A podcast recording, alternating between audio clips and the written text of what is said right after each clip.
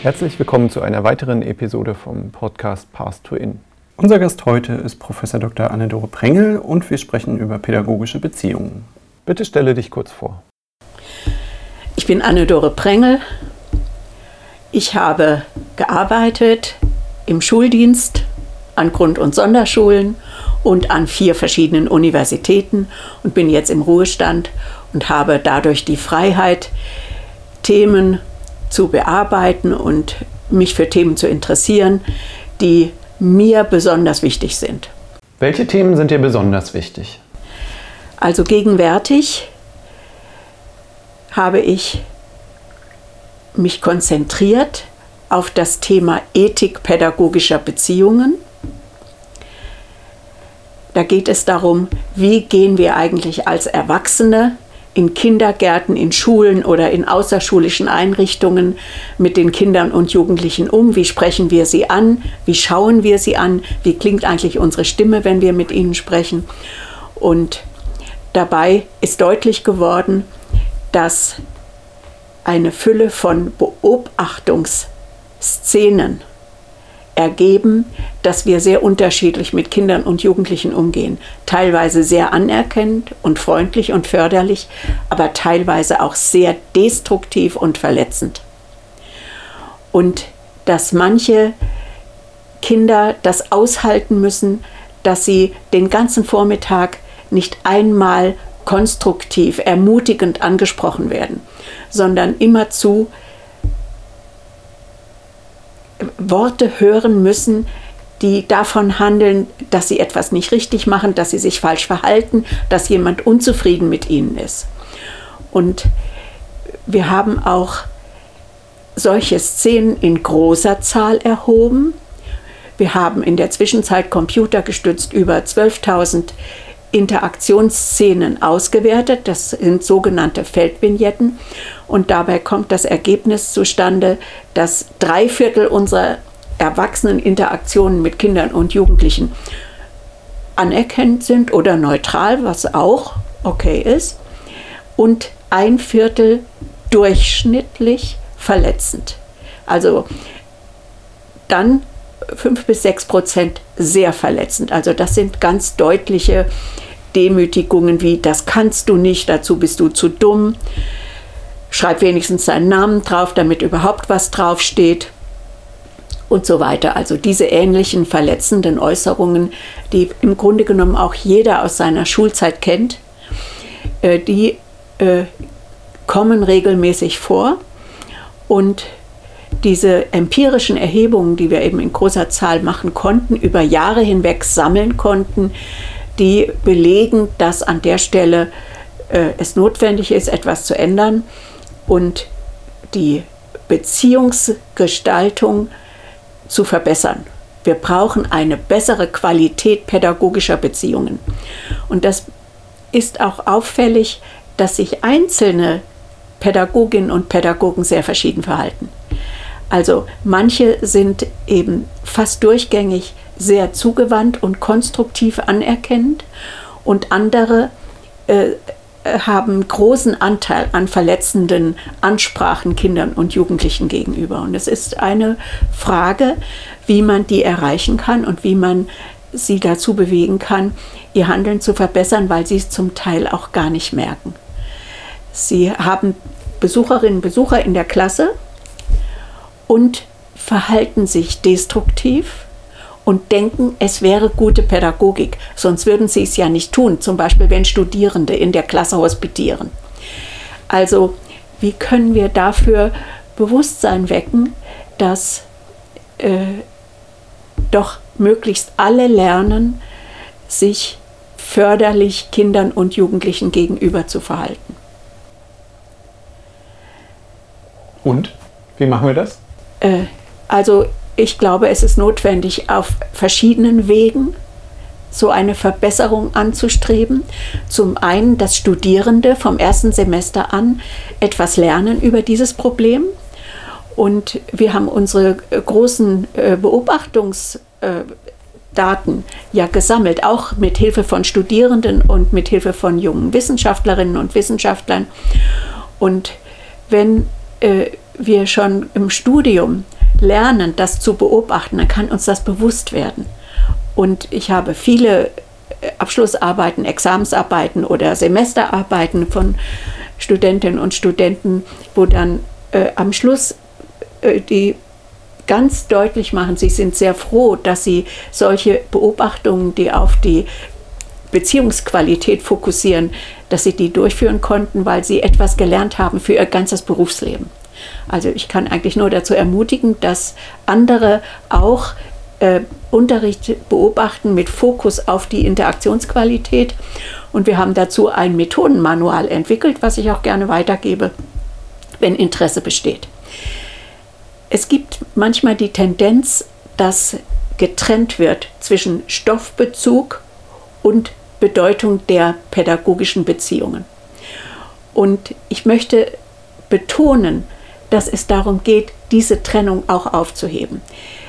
Wenn Kinder Unterrichtsinhalte sich aneignen, gerade dann brauchen sie konstruktive Rückmeldung und eine, eine Art Feedback, das beinhaltet, was kannst du jetzt schon?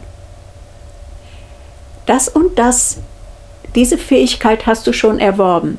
Und das ist dann dein nächster Schritt, weiterzulernen. Und auch in diesem auf ganz eng auf den Unterrichtsstoff bezogenen Interaktionen spielt Anerkennung eine ganz entscheidende Rolle. Und eine Sache, die ich gesagt habe, ist ja, dass sie das schon im Studium, in der Ausbildung für die verschiedenen Lehrerberufe äh, das Beziehungsthema beachtet wird. Es gehört dann auch in die Fortbildung es gehört auch in den Alltag in den Schulen, dass eben in den multiprofessionellen Teams, wo verschiedene pädagogische Berufe arbeiten, dass sie äh, wechselseitig auch hospitieren und sich eine Rückmeldung geben. Und das ist zurzeit ein Problem. Wir scheuen uns, eine andere Kollegin zu kritisieren und einem Kollegen zu sagen, du machst was falsch. Das ist unhöflich und das äh, kann denjenigen kränken und auch verletzen. Und deswegen halten wir uns da ganz stark zurück. Und äh, ich habe zum Beispiel eine Leiterin einer Kindertagesstätte kennengelernt, die sagte, sie möchte immer wieder betonen in ihren Teams, die in ihrer Einrichtung arbeiten, wir können uns alles sagen. Also sie versucht eine Stimmung zu etablieren, die sehr feedbackfreundlich ist, dass alle Beteiligten lernen, es ist ganz normal, sich auch kritische Rückmeldungen anzuhören. Das ist ein Ziel, was äh, wirklich für die Professionsentwicklung auch in Schulen ganz bedeutsam ist. Dass also sich die Lehrerinnen und Lehrer, die Sonderpädagoginnen und Sonderpädagogen, die Sozialpädagogen, alle, die in einer Schule arbeiten, doch darauf einstellen, sich gegenseitig auch kritisches Feedback zu holen. Was fällt dir auf an meinem Handeln? Siehst du etwas, was ich besser machen könnte?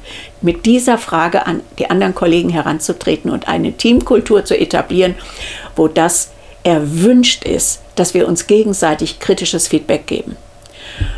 Und dann gibt es auch auf der Ebene der Professionsethik noch eine wichtige Möglichkeit, wir haben ja in der Pädagogik nicht so etwas wie eine Kunstfehlerlehre. Das haben zum Beispiel die Mediziner. Und wir sind alle froh, dass die Mediziner eine Kunstfehlerlehre entwickelt haben. Also die erheben, welche typischen Fehler werden zum Beispiel in Krankenhäusern gemacht, werden in Arztpraxen gemacht, welche typischen Fehler passieren in Operationssälen. Also ich sage jetzt mal ein ganz simples Beispiel, das falsche Knie wird operiert. Ja, das ist so ein Fehler. Und die medizinische Forschung äh, zu den Kunstfehlern, die erheben, wie oft das passiert. Und das haben wir leider in der Pädagogik nicht. Wir haben keine pädagogische Kunstfehlerlehre. Ich habe unwahrscheinlich intensiv danach recherchiert und habe nur einen uralten Text, wo das Wort Kunstfehler drin vorkommt, gefunden. Sonst in der ganzen erziehungswissenschaftlichen Literatur habe ich nichts weiter gefunden. Das heißt, es existiert praktisch kein Diskurs über die Kunstfehler, die wir machen. Und es wäre sehr gut, wenn wir uns bewusst machen, welche typischen Fehler passieren uns. Und ein typischer Fehler ist eben, dass wir Kinder zu viel anmeckern. Statt eine konstruktive, klare Sprache zu gewinnen, mit, mit der wir viel erfolgreicher auch das Interesse der Kinder erreichen können, dass sie Freude am Lernen haben. Und ich möchte dazu ein Projekt vorstellen, was vor einigen Jahren ja entstanden ist. Und zwar heißt das Rekana Reflexionen zur Ethik pädagogischer Beziehungen. Das ist hier das Logo und ein Plakat zu den Rekana Reflexionen zur Ethik pädagogischer Beziehungen. Das ist eine Art Manifest. Es sind hier zehn Punkte aufgeschrieben worden. Sie können dieses Manifest kostenlos im Rochow Museum in Rekan bestellen. Und äh, diese zehn Punkte fordern uns dazu auf, anerkennend mit Kindern und Jugendlichen zu reden und es eben zu unterlassen, sie destruktiv anzusprechen. Und dass wir die Kinder und Jugendlichen auch da lernen, dazu anzuleiten, miteinander konstruktiv umzugehen. Und es ist ganz erstaunlich, dieses Projekt wurde großzügig von der Bosch Stiftung gefördert und die Materialien werden in ganz großer Zahl im Rochow-Museum in Rekan abgerufen, die werden verschickt, überall hin in alle Bundesländer, auch ins deutschsprachige Ausland und sie sind sogar schon übersetzt worden, Englisch, Französisch, Flämisch, Spanisch und wir wollen natürlich auch äh, orientalische Sprachen und osteuropäische Sprachen noch äh, hinzunehmen, dass wir auch die Materialien dann in diese anderen Sprachen übersetzen. Aber das geht Schritt für Schritt und dauert Zeit. Und äh, es ist ein, ein Vorhaben, die pädagogischen Beziehungen zu verbessern, das sich an alle pädagogischen Berufe richtet. Es ist ein gemeinsames Lernen für Fachlehrer, für Erzieherinnen, für Sozialpädagoginnen, für Sonderpädagoginnen. Es gilt natürlich auch für die, diejenigen, die therapeutisch mit Kindern arbeiten. Ja? Also, und für die in Leitungsverantwortung, für die Hausmeister, für die Sekretärinnen. Im Grunde genommen ist die, eine ethisch fundierte Beziehungsgestaltung eine Aufgabe für alle beteiligten Berufe in einem Bildungshaus, egal welcher Art. Und was natürlich auch dann ein wichtiger Schritt ist, dass die Bildungspolitik sich auch des Themas annimmt. Und dazu äh, klärt, wie können wir die Ethik pädagogischer Beziehungen mit politischen Mitteln verbessern. Wenn man das also jetzt mal auf der Makroebene betrachtet, wir hatten das Verbot von Körperstrafen. Es ist noch nicht so lange her, da waren Körperstrafen in, in der Bildung ganz normal. Es kommt heute selten vor, dass ein Kind wirklich geschlagen wird. Und wenn das passiert, dann ist sofort auch mit juristischen Mitteln die Intervention da. Wir haben den Bereich sexualisierte Gewalt gegen Kinder und Jugendliche in pädagogischen Einrichtungen. Das ist in der Zwischenzeit ganz stark bewusst geworden gesellschaftlich, das wird juristisch geahndet, das wird öffentlich diskutiert und es gibt einen Bundesbeauftragten, der dafür zuständig ist, hier Abhilfe zu schaffen. Im Bereich der seelischen Verletzungen müssen wir sagen, seelische Verletzungen sind die häufigste Form der Gewalt gegen Kinder und Jugendliche. Das kommt am allermeisten tagtäglich vor und es ist die am meisten ignorierte Form der Gewalt gegen Kinder und Jugendliche. Es gibt wenig oder keine, in vielen Fällen gar keine Intervention, wenn ein Kind sehr negativ adressiert wird. Und das hat natürlich auch damit zu tun, dass das juristisch nicht so leicht zu fassen ist. weil wir gehen ja oft im Alltag etwas ruppig miteinander um. Und nicht jedes unfreundliche oder jedes böse Wort kann man gleich als seelische Gewalt benennen. Ja? Also es ist ein Bereich, der ist fließend und aber es ist eine Aufgabe für das Schulrecht zu klären, wo ist denn die Grenze zwischen dem, was eben noch erlaubt ist, und dem an Sprache, an pädagogischer Sprache, was eindeutig verboten gehört. Also das wäre eine Aufgabe der Politik und der Schulrechtler, äh, das zu klären. Und der Bereich, der rechtlich nicht zu fassen ist, das ist eine Aufgabe der pädagogischen Ethik. Sich damit auseinanderzusetzen, welche ethischen Richtlinien verbreitet werden sollen. Und dazu sollen die Rekana Reflexionen zur Ethik pädagogischer Beziehungen, also dieses Manifest, was auch schon von sehr vielen unterschrieben wurde, das soll dazu einen Beitrag leisten, dass die pädagogische Welt sich intensiv mit dieser Frage der seelischen Verletzungen befasst. Ich finde das Thema im Hinblick auf Inklusion sehr interessant, weil es für eine gelingende Inklusion unerlässlich ist, dass gute pädagogische Beziehungen praktiziert werden. Aber diese Aufgabe haben alle Bildungseinrichtungen, egal wie weit sie schon sind auf dem Weg zur Inklusion. Also das Thema Ethik pädagogischer Beziehungen bietet auch einen Rahmen für eine Gemeinsamkeit zwischen denjenigen, die schon sehr weit sind mit Inklusion und denjenigen, die noch am Anfang stehen. Es ist eine gemeinsame Entwicklungsaufgabe für alle Beteiligten im Bildungswesen. Ich habe äh, vor einigen Jahren ein Buch geschrieben, Pädagogische Beziehungen zwischen Anerkennung, Verletzung und Ambivalenz. Darin kann man die empirischen Befunde nachlesen und auch die theoretischen Grundlagen. Man kann auch nachlesen, dass es im Grunde genommen aus dem 20. Jahrhundert sehr viele Forschungsrichtungen gibt, die das bestätigen, dass für das Lernen die Beziehungsqualität wesentlich ist. Und das wurde auch inzwischen immer wieder deutlich durch die quantitative empirische Bildungsforschung bestätigt, dass eine gute Qualität des Beziehungsgeschehens gut ist für das kognitive Lernen.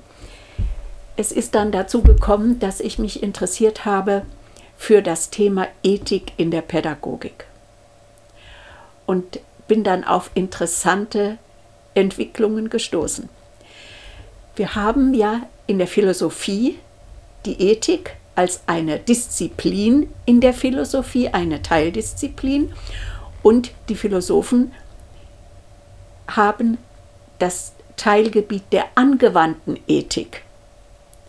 Das heißt, ethische Erkenntnisse werden bezogen auf gesellschaftliche Bereiche. Wir haben Medizinethik, Wirtschaftsethik, Sportethik, Medienethik, Sexualethik und so weiter und so fort über zehn Bereichsethiken. Und das Interessante ist, eine Pädagogikethik gibt es nicht. Das Wort wird gar nicht verwendet. Wenn wir Handbücher zur angewandten Ethik aufschlagen, das Inhaltsverzeichnis anschauen, dann kommt Pädagogikethik nicht vor.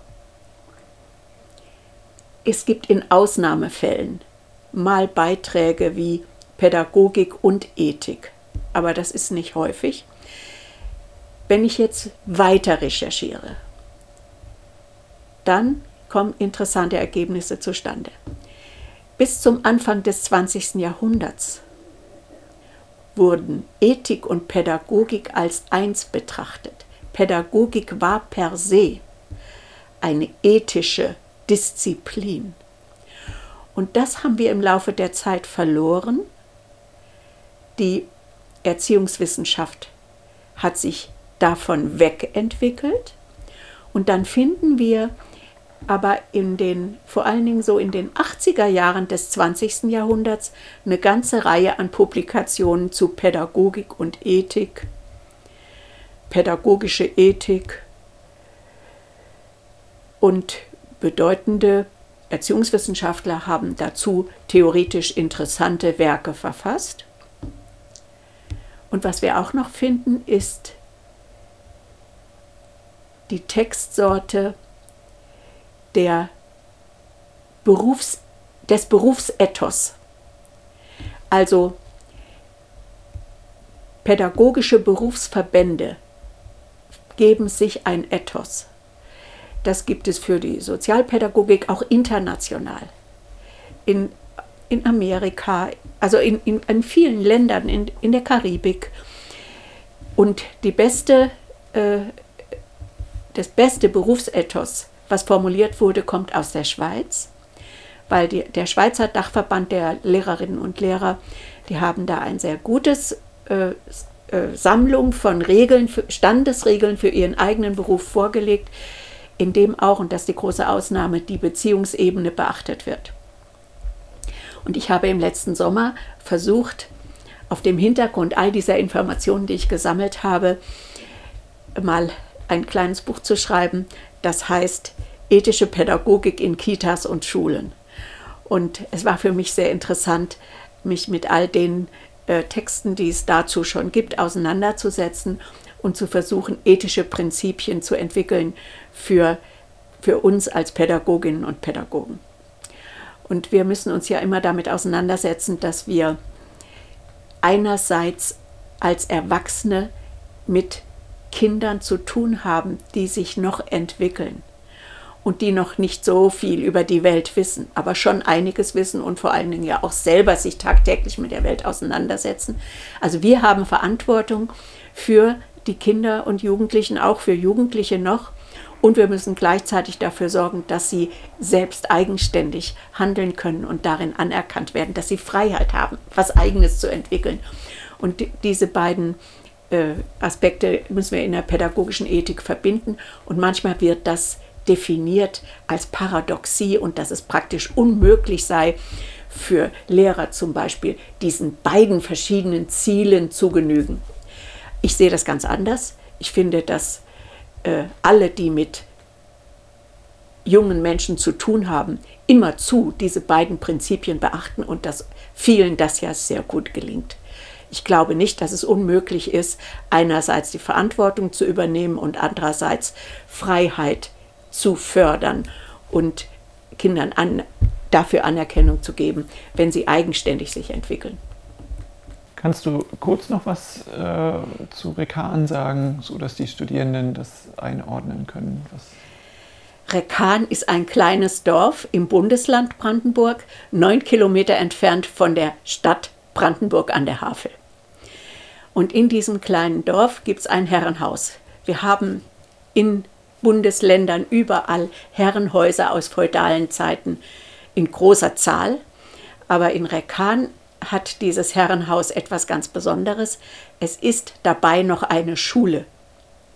Und diese Schule wurde 1773 eröffnet. Es war die erste moderne Volksschule wahrscheinlich weltweit überhaupt kann natürlich diese Aussage jetzt keiner überprüfen, aber es ist eine philanthropische Musterschule gewesen, die erste philanthropische Musterschule, die überhaupt eröffnet wurde. Und sie wurde gestiftet von Christiane Luise und Friedrich Eberhard von Rochow, die dort Landadelige waren und die waren Personen, die im Geiste der Aufklärung gelebt und gedacht haben. Es gab ein Netzwerk von aufgeklärten Menschen, zu jener Zeit. Es war ja die Zeit, in der das Gedankengut der Aufklärung Gestalt angenommen hat. Das war aber etwas Neues und wurde gepflegt, indem man eben sich austauschte, sich besuchte. Es wurde sehr viel gereist, es wurde sehr viel geschrieben, es wurde sehr viel auch gelesen aus den Schriften zur Aufklärung, auch zur Volksaufklärung. Und äh, die, die Idee die Grundidee der Aufklärung war schon das, was wir heute auch in den Menschenrechten haben, in der Menschenwürde, die universelle Gleichheit aller Menschen. Und da gibt es sehr schöne Zitate von Friedrich Eberhard von Rochow aus seinen Schriften, dass er eben sagte, dass man, dass man Menschen verachten kann wegen ihrer Hautfarbe, ihrer Religion oder ihrer Kultur, sagt er, das ist mir ein unbegreifliches Rätsel. Also ihm war damals schon unbegreiflich, was uns heute auch unbegreiflich ist, dieser Hass und diese Verachtung der Menschen untereinander. Und diese Landadligen haben dort diese Schule gegründet. Sie war für die damalige Zeit sensationell gut ausgestattet und hatte einen für damalige Zeit sehr gut bezahlten Lehrer. Und wir wissen, wie der Unterricht ausgesehen hat, weil er beobachtet wurde und mitprotokolliert wurde, was da abgelaufen ist von verschiedenen Zeugen, deren äh, Aussagen übereinstimmen. Es war also ein sehr kinderfreundlicher Unterricht, in dem Kinder als denkende, vernunftbegabte Wesen äh, behandelt wurden. Und dieser Ort ist im Sinne des kulturellen Gedächtnisses ein Ort von nationaler Bedeutung und auch internationaler Bedeutung. Wir haben ja die Theorie des kulturellen Gedächtnisses von Jan und Aleida Assmann ausgearbeitet und wir möchten dort an diesem Ort das kulturelle Gedächtnis pflegen im Hinblick auf eine gute Entwicklung, auf eine Entwicklung, die schon demokratische Elemente beinhaltet und Elemente einer sehr fortschrittlichen Pädagogik ohne Prügel. Und äh, an diesem Ort hat eben eine, ein Kreis eine Initiative angesiedelt, die zu den Rekaner Reflexionen zur Ethik pädagogischer Beziehungen geführt hat. Und dort werden auch weitere Projekte realisiert. Man kann dort Fortbildungen wahrnehmen. Es werden Veranstaltungen angebietet zu verschiedenen pädagogischen Themen, vor allen Dingen zum Thema pädagogische Beziehungen. Und es gibt eine Webseite, wo man sich informieren kann über die Ereignisse dort. Die Schule von 1773 ist heute Schulmuseum, wo auch äh, historische Schulstunden ja, gespielt werden. Und es gibt ein Gästehaus, wo auch kleinere Gruppen, also es hat 23 Doppelzimmer, eigene äh, Veranstaltungen ansiedeln können aber auch gerne mit Bildungsangeboten, die von der Rocho Akademie angeboten werden. Okay, danke schön. Gibt es sonst noch was, was dir noch eingefallen ist, was du noch vergessen hast, was du gerne noch ergänzen würdest?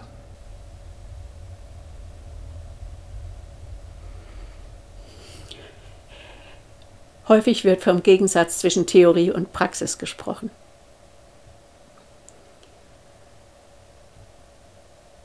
ich finde es interessant, danach zu schauen, wie sich beide gegenseitig bereichern können.